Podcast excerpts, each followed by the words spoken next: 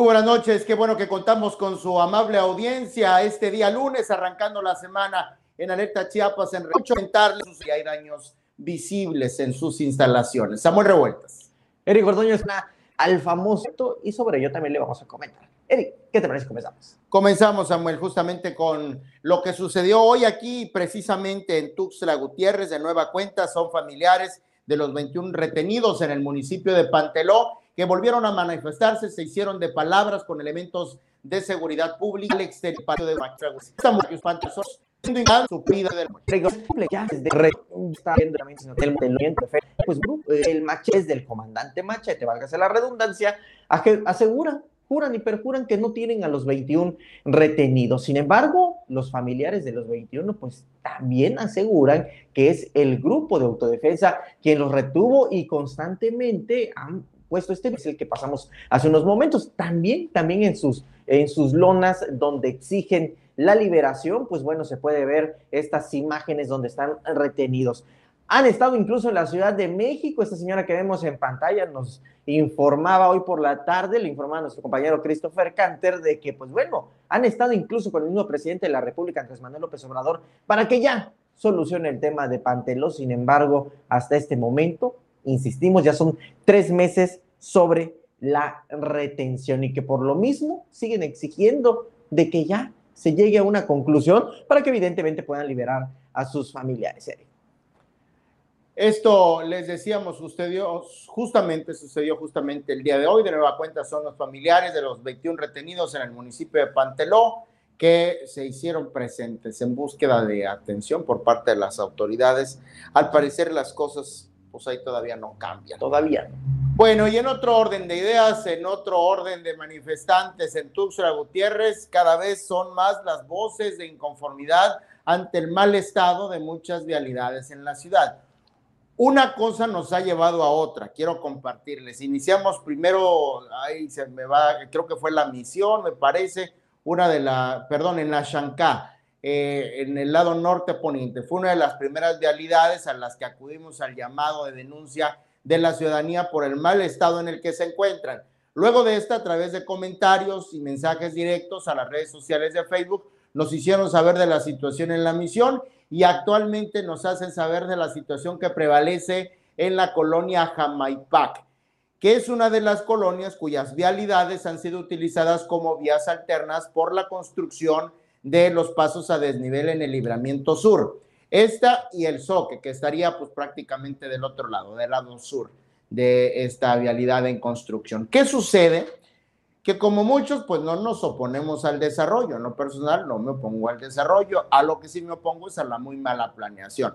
Aunque la planeación que presuma la Secretaría de Obra, de, Secretaría de Obra Pública del Gobierno del Estado en la ejecución de esta, eh, de esta magna obra, el Libramiento Sur, que al parecer pues es una de las máximas de la actual administración, bueno, esto no les ha quitado que hayan tenido una mala planeación integral en temas de movilidad en Tuxtla Gutiérrez. Entonces, esa calle que usted ve ahí es la segunda vez que se convierte en una nota de alerta Chiapas, porque ahora está peor que la primera vez que lo reportamos. Las lluvias, el uso, el paso de camiones pesados y demás han hecho de este lugar un verdadero caos y sufrimiento para quienes le habitan, quienes aseguran que legal, al día no solo se alimentan, sino también respiran polvo más polvo. Y lo que piden es que la Secretaría de Obra Pública y Comunicaciones de usted, el Estado de esta calle, lo que piden a la Secretaría de Obra Pública y Comunicaciones que antes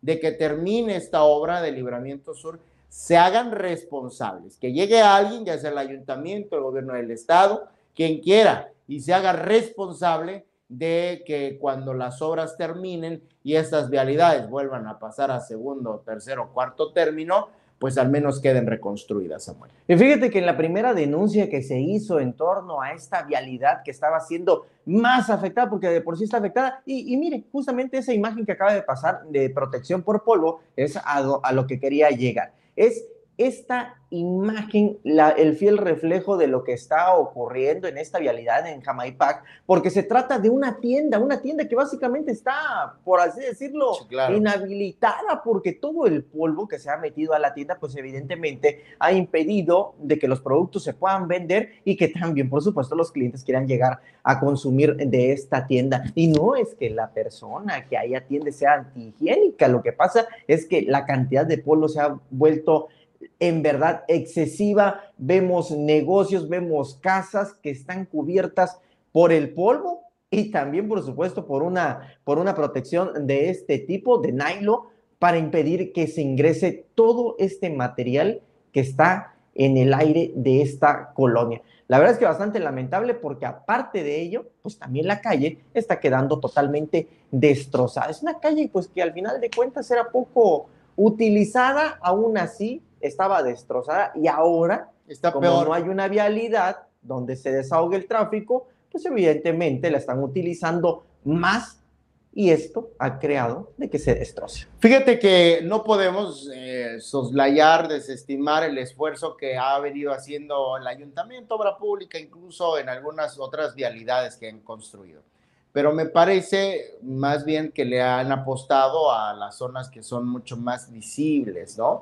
A las que en cuanto a imagen, a lo mejor como estrategia de marketing les funciona. Pero el problema es que lo hacen y lo hacen mal. Exactamente. Acuérdate que también evidenciaban ahí un activista de, de, los pasos peatonales, a José Lini Omar eh, Díaz Torre, visibilizaba la inauguración de una calle que hacía el ayuntamiento y que evidentemente no había un espacio en el cual pudieran transitar personas incluso eh, con discapacidad. Daba a conocer cada una de las especificaciones que tenía que contener eh, las calles, y lo cual no cumplían. Es decir, hacer una calle, pues nada más por hacer. Pues, eso tampoco. Fíjate que yo creo que pues todos quisiéramos vivir en Terán ahora. Pues sí. Porque son los rumbos presidenciales y para allá ya no hay estas problemáticas. seguramente, seguramente. vámonos mejor a Terán. Sí, vámonos a Terán. Por cierto, que antes de abordar otros temas, hacemos un breve paréntesis para hacerles un recordatorio a los actuales legisladores de nuestra entidad, los que se están estrenando, los del pasado, pues no se atrevieron, lo dejaron en el tintero, lo dejaron archivado. Una ley que penalizara el maltrato animal y que fuera más firme en cuanto a esta conducta en el estado de Chiapas, hecha por muchos, muchos expertos validada en muchos sentidos, con el aval, insisto, de muchas personas conocedoras del tema. Sin embargo, no hay todavía ley en Chiapas que eh, proteja a los animales del maltrato de los otros animales pensantes. Entonces, hay un grupo de animalistas a quienes entrevistamos, esta nota estamos, eh, la, recién la publicamos, y creo que es importante conocer el punto de vista que ellas dan. Samuel, no hay una... Eh, Todavía Es un tema de salud incluso.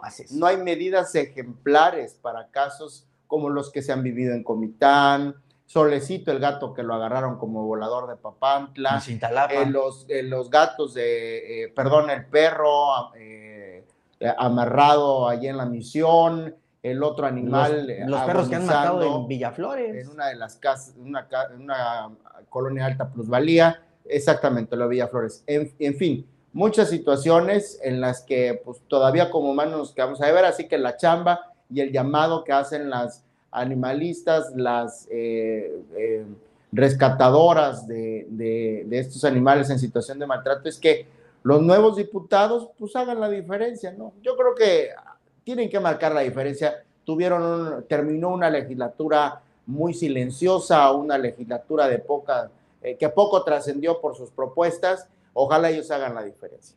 Bueno, tú confías todavía, la verdad es que esta legislatura está empezando y la verdad es que ya da muchas desilusiones también. No han dejado ingresar ni siquiera a la ciudadanía a ¿Todavía? ser parte de las. Todavía no, todavía no. Entonces, ¿qué esperanza se puede tener? Pero bueno, en otros temas, Eric Ordóñez ya abrieron convivencia infantil. Vemos a una cantidad impresionante de ciudadanos y ciudadanas que están llegando con sus hijos, con sus hijas a disfrutar de este parque emblemático de Tuxtla Gutiérrez. Sin embargo, oh sorpresa, está todo descuidado.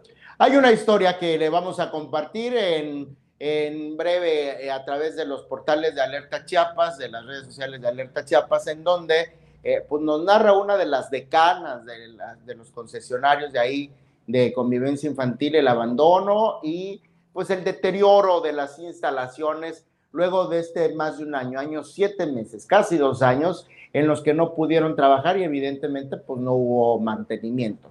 Hacen un llamado, esta mujer que usted ve en pantalla eh, nos cuenta su historia desde que recuerda aquel convivencia infantil que había que hacer cola para poder pasar y actualmente eh, luce un abandono, luce deterioro y lo que más preocupa es que poco se ocupa la autoridad en eh, hacer algo por este parque. Por el contrario, al parecer los han saboteado. Esta mujer con lágrimas en los ojos pide que no se olviden de convivencia infantil, pide que se pongan la mano en el corazón por las infancias, por la infancia tuxleca y chiapaneca, para que siga siendo convivencia infantil también un centro de historia, Samuel. Bueno, y todavía queda pendiente también el conocer si en convivencia infantil siguen estas dependencias ocupando un espacio que no les corresponde, porque ahí está el Instituto de la Juventud y el Emprendimiento, está una de las direcciones también de la Secretaría de Seguridad Pública y también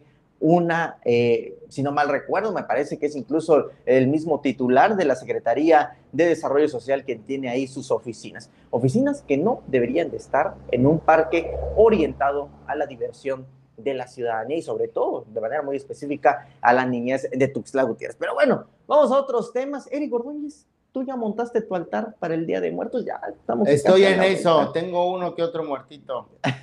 ¿Qué quieres recordar? Que quiero recordar. Pues para al montar el altar de Día de Muertos es sumamente indispensable el pan de muertos. Fíjate, incluso una de las decoraciones, por así decirlo, aunque quizá no esté bien empleado el término, sin embargo, que le dan mucha vistosidad a estos, eh, a estos altares, sobre todo de la región central de acá del estado de Chiapas. Estamos hablando de Suchiapa, estamos hablando de Tuxtla Me dio la tarea de ir a Suchiapa este fin de semana. No sabes qué fin de semana, de principio a fin, desde que la señora Juanita, muy conocida en su Chiapa, comenzó a hacer este pan, que ya tiene más de 30 años haciéndolo, que tuvo que hacer algunas pausas, pues porque ella está, tiene una profesión, es docente, eh, daba clases de artes, pero que en este lapso, pues evidentemente se dedicó más a su profesión, pero que no ha dejado esta noble tradición y que ahora la extiende también a su hija, a su nieta y que la trae arrastrando evidentemente también de por una cuestión de herencia. Juanita, Juanita le hace un llamado a la ciudadanía de que sigan comprando este pan, de que se sigan fomentando las tradiciones y de que este 1 y 2 de noviembre se celebre el Día de Muertos, pues tal como lo acostumbramos a hacer Eric Ordóñez, montando el altar de Día de Muertos, ofrendándole ofrendándole justamente este pan, que además es delicioso, maravilloso, pues a la ciudadanía, no únicamente a los muertos. Pues no sé qué determinación o qué sugerencia vayan a emitir las autoridades, todavía no hay claridad en ese sentido. Así Sin embargo, eh, pues de ser positivo, digo, de ser recomendable que eh, se pueda hacer esta típica pedida de calabacita, yo me ando queriendo preparar, pues para darle a los, a los angelitos.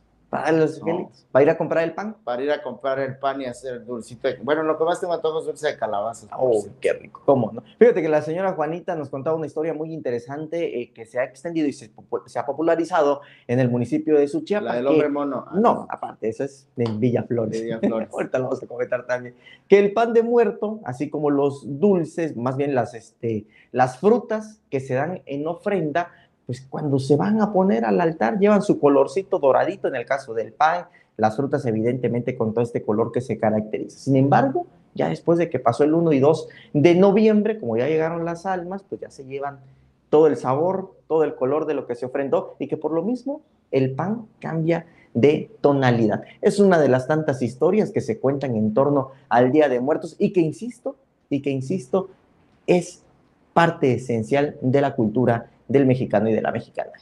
Qué sabroso, ¿eh? Bien sabroso. Y nos trajiste. ¿Cómo de qué no? Ahí está. Listo nada más para hacer el cafecito. Para remojarlo, perfectísimo. bueno, pues antes de partir quiero recordarles que si usted quiere recibir las noticias,